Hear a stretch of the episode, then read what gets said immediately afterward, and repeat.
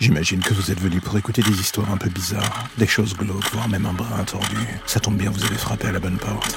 Prenez votre lampe torche, faites attention vous allez marcher, et n'écoutez pas les hurlements au loin pendant le voyage qui va suivre. Bienvenue dans l'ombre des légendes.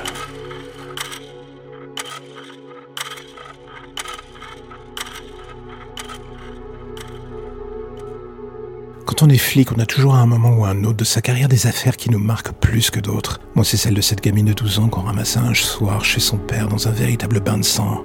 Elle était mutique, tenant dans ses bras son ours en peluche. Son père avait été massacré, quand je dis ça, je pèse mes mots. Et vu qu'il n'y avait pas de traces d'effraction, on était venu à se demander comment cela avait pu arriver. La gamine baignait dans le sang de son père, enfin du moins, ce qui n'en restait. Quoi qu'il se soit passé, impossible de se dire qu'une enfant de 12 ans puisse avoir fait ça à un homme d'une quarantaine d'années bien plus fort qu'elle. Et pourtant, le doute subsistait. Un casse-tête, en fait. Une enquête dont on se dit qu'on ne verra jamais le bout. Le père n'était pas un saint, la mère avait engagé une procédure contre lui.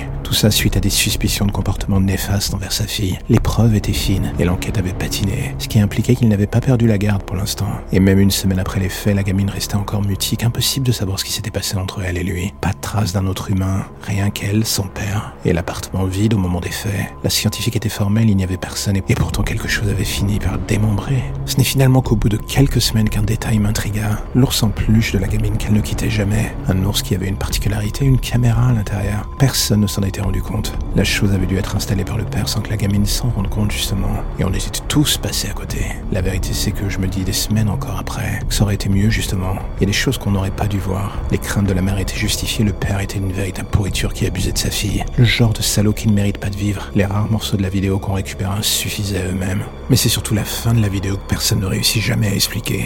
Une séquence que personne ne comprit jamais en fait. Est-ce que ce qu'on voyait était vu au travers des yeux de l'ours en peluche ou d'une personne que l'on ne retrouva jamais le tueur en sorte?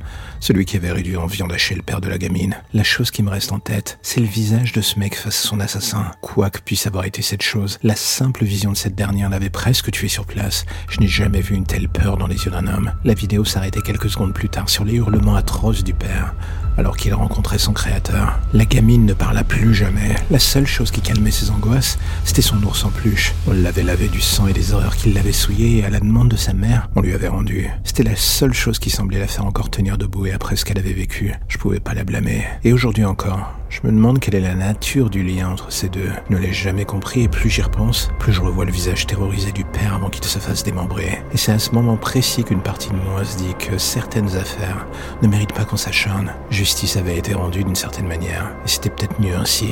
Au moins, elle avait gardé son ours pour veiller sur elle, quelle que soit la nature de ce dernier.